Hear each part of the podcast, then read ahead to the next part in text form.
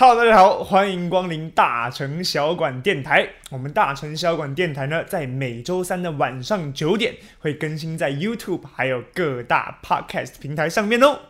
好的，今天呢，我们终于要讲回中菜啦。那要讲到中菜呢，就要了解到我们中餐的四大菜系，就是我们的鲁菜、川菜。粤菜以及苏菜，那其中呢，我们就先讲我们最为熟悉的粤菜啊。那要讲到粤菜之前呢，我们先了解粤菜它的一个历史。其实曾经呢，我们住在中原的人呐，离粤菜就是也就是我们现在这个广州啊、广东这个地方，其实是有一段距离的。真正的第一次文化融合，其实是来自于秦始皇啊。那时候呢，他就有派人呐去占领、去攻打岭南这个地方。后来啊，留下来的人人们就跟当地的越人，注意啊，这个越是越南的越啊，不是现在粤菜的那个越啊，跟这些越人呢，就进行了第一次的文化。融合，也就把中原的一些文化以及饮食习惯。带到了粤这个地方，那但是粤菜这整个体系慢慢的成型，其实是来自于明清两代的时候。那这时候呢，广州啊已经是一个非常繁荣的大城市了。那它又有呃很多的文化融合，然后本身呢它的饮食文化也非常的丰富。那在鸦片战争之后啊，因为开港通商的原因，所以上海呢就成为了一个呃非常繁荣的一个口岸。那很多的粤商啊就来到。到上海这边来做生意，那同样呢带来了饮食的文化，所以这个呃粤菜来到上海以后啊，马上就变得非常的普及，因为呢它除了这个优质的这个出品啊，优质的菜以外呢，它也。丰俭由人，就是说它可以做的很丰盛，可以是大餐，它也可以很便宜，也可以是民间美食啊。这样子呢，就在上海马上的就传开了。那因为在上海传开，所以在全中国就传开了。所以呢，后来就有一句话说：“食在广州啊，食就是吃饭的那个食，食物的食，在广州这个地方啊，这样子的名声呢，也就不胫而走，奠定了粤菜成为四大菜系之一的这样子。”的一个地位啊，那粤菜呢，虽然不像是这个鲁菜啊，鲁菜可能就是啊中原呐、山东、北京这样子的一种菜系，虽然没有鲁菜这么的呃源远流长的历史，但是粤菜呢，因为他们在粤这个地方啊，其实是处于一个通商口岸，也就是与其他文化交流非常频繁的一个地方，所以呢。它的这种文化输出能力，其实，在呃全世界的范围内呢，都是最数一数二知名的中餐呢。那粤菜的多彩多姿呢，跟它特别的地理位置，我们刚刚提到嘛，文化交流，还有啊，它食材的多样化，有着密不可分的关系。在古时候，《淮南子》里面就有记载到，粤人得求蛇以为上肴。呃，简单来说，用白话来说，就是在粤这个地方的人呐，他们得到。蛇也觉得是很好吃的美食啊，而当时在中原的人们是不吃蛇的，所以看到哇，你们这个越人吃蛇吃的这么起劲，是很新奇的一件事情。那放到现在来说，也有一句比较啊通俗一点的一句说法，就是说天上的飞机、海上的船、地上跑的火车不吃，其他。通吃 啊，这就是我们这个粤菜的特色之一。那当然这是开玩笑话。讲到菜肴上面来说的话，粤菜它确实活用了非常多各式各样的这种食材，包括因为它可能靠海啊，所以沿岸呢有非常多的海鲜、河鲜啊，甚至一些禽鸟类啊、野兽类啊，他们都会拿来吃。这就是粤菜的一大特色之一啊。那粤菜在狭义上，我们指的就是广府菜，也就是广州菜呀，就很狭义来说。但是广义一点的话，我们可以把把广州附近的，也就是潮州菜以及东江菜给纳入。那这东江菜又是什么呢？其实就是我们台湾人更为熟悉的客家菜喽。好了，下面呢，我们就来一一介绍啊。那广州菜其实呢，就是属于珠江三角洲这一块，就是很密切贴近广州的这一块。我们等一下会主要的来介绍。那另外两个呢，我们讲到潮州菜，也就是流行于潮汕地区这样子的啊，擅长处理海鲜、河鲜呢。那他们的刀工都非常的好，而且口味啊，就是要吃出食物的鲜甜。那其实呢，这个部分就跟台湾的料理已经非常相近了。所以其实我们台湾的料理，不管是调味啊、烹调技法啊上面。都会跟粤菜稍微有些相似。那再来呢，就是客家菜。客家菜很特别啊，它的这种形成文化的形成呢，主要来自于几个时期，也就是唐末、宋末。还有明末，为什么都是在一个朝代的末期呢？因为末期的时候通常都有战乱，战乱呢就会有逃难的人民啊，所以呢这一些客家人很多都是从中原因为战乱逃难到这个比较南边啊，也就是这个粤东的这些山区来居住的一些中原人民，所以呢它保留了中原的食物的特色，又因为地域的关系啊独立发展，所以他们呢。呃，就比较少吃海鲜啊，多以肉为主，而且口味呢偏重咸啊，重浓香，这也是我们很熟悉的客家菜啦。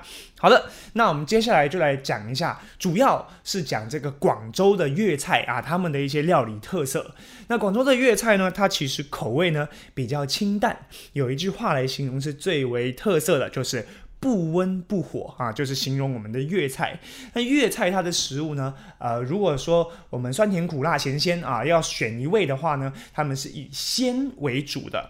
所以所谓鲜，就是要吃出食材的本味、食材的原味。所以他们在调味料方面呢，就会下的比较少啊。他们用的这种香料是非常简单的，就是只有姜、葱、糖、盐。酱油、米酒、淀粉还有油，那这样子听起来 其实就跟我们的台湾菜非常相似哈，可能就比较少加一些什么八角啊，甚至连大蒜呐都用的比较少。那这样子的目的呢，就是为了吃出食物本身的鲜甜啊，只用少少的调味料去带出食物本身的甜味。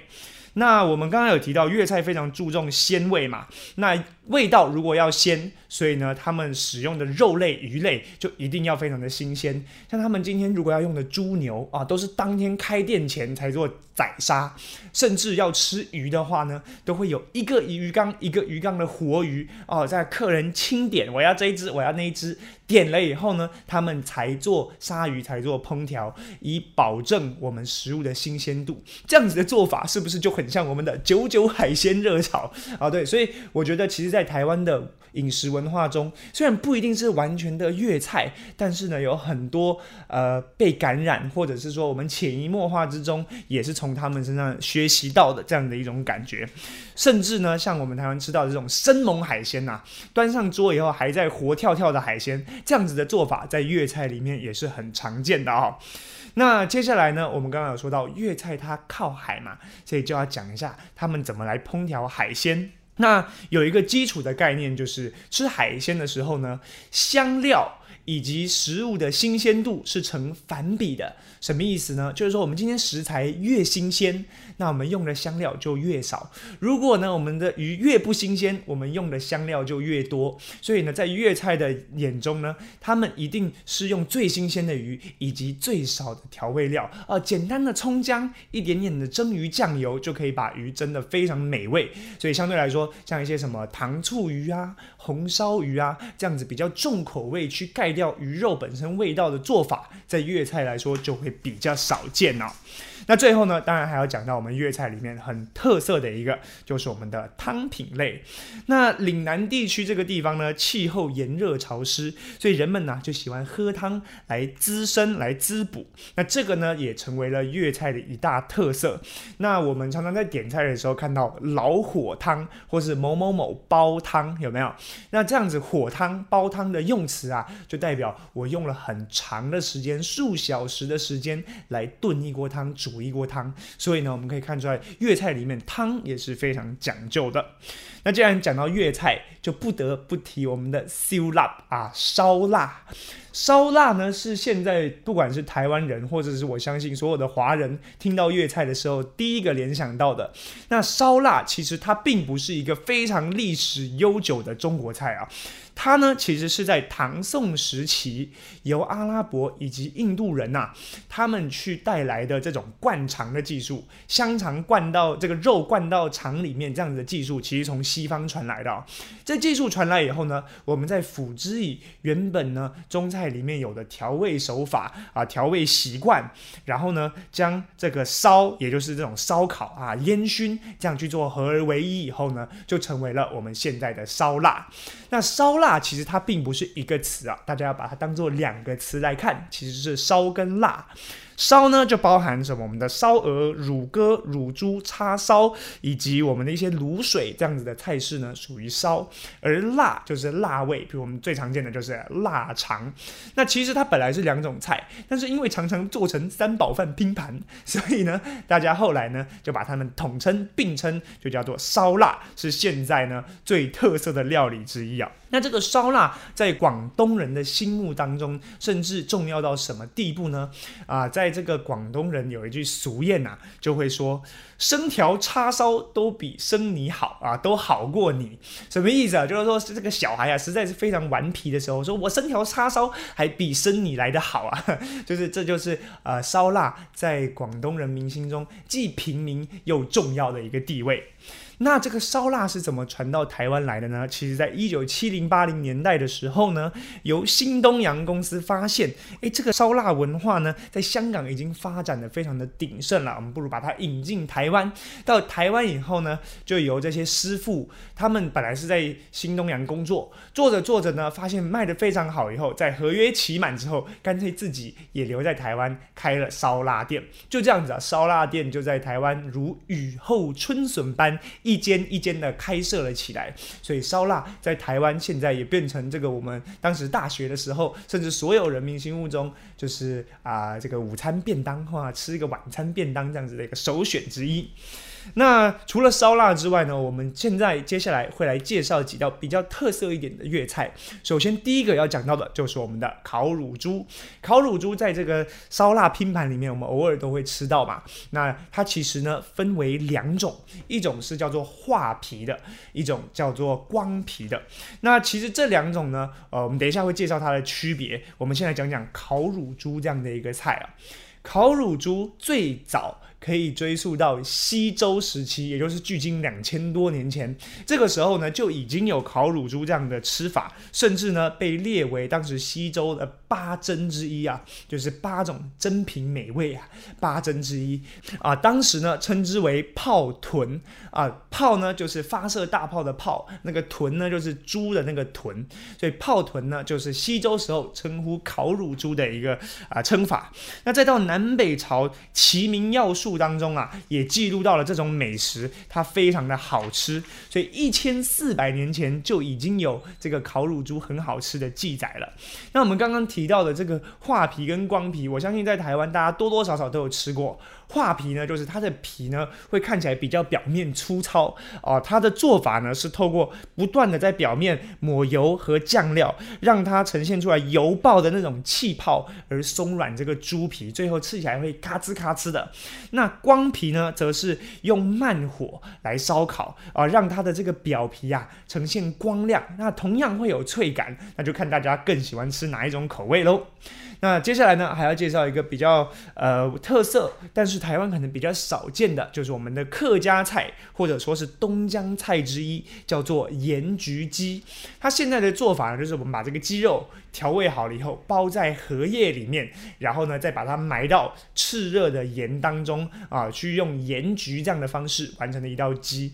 关于盐焗鸡的起源呢，有很多的说法。那我们现在取一个比较有意思的来讲给大家听啊。传说呢，当时在梅州长乐县这个地方啊，有一位商人啊，他因为非常的好客，所以结交了很多朋友。那就有朋友呢送他一只肥鸡，他这个肥鸡呢，他要一路带回他的家乡，他怕会坏掉，所以呢，他就用了古代人的冰箱，也就是我们的盐巴，去把这个鸡啊给包起来啊，裹得密密实实的，就像当时我们有介绍过的金华火腿一样。好，那他把这个鸡呢包起来以后呢，他本来想要一路带回家乡给他的妻子去吃，没有想到途中啊，他就有点饿了，他就命人啊去把这个鸡打开来烧烤以后吃，发现用盐包过这个鸡啊。异常的美味，所以后来呢，回到家乡之后，他就请他的手艺高超的妻子去复刻这道菜，也就变成了现在非常有名的盐焗鸡。有机会的话，大家也可以试试看呐。那最后呢，我们要讲到一个潮州菜，也就是呢叫做护国菜。护国菜它是一种什么菜呢？它其实比较像是一种羹汤，就是用这种比较翠绿或比较深绿这样子的蔬菜呢，去啊打成泥，然后呢再配上。羹汤这样做成的一道，算是比较偏清淡素食的料理。那传说中它的由来啊，是由我们宋朝的末代皇帝他在逃难的时候呢，来到一座僧庙当中。那僧人呐，听说他是我们哦之前前朝的皇帝，那当然要招待他一些好吃的。但是在这个僧庙当中啊，无米 无肉怎么办呢？他们呢就到番薯田，就到地瓜田当中啊，去摘这个地瓜叶，然后把这些茎呢比较苦的地方都去掉之后啊，用这个。滚水烫过以后，用清水反复的清洗，就是为了去去掉地瓜叶当中的那种苦涩味，然后再把它打成羹汤，送给这个这个宋朝的前朝末代皇帝来喝。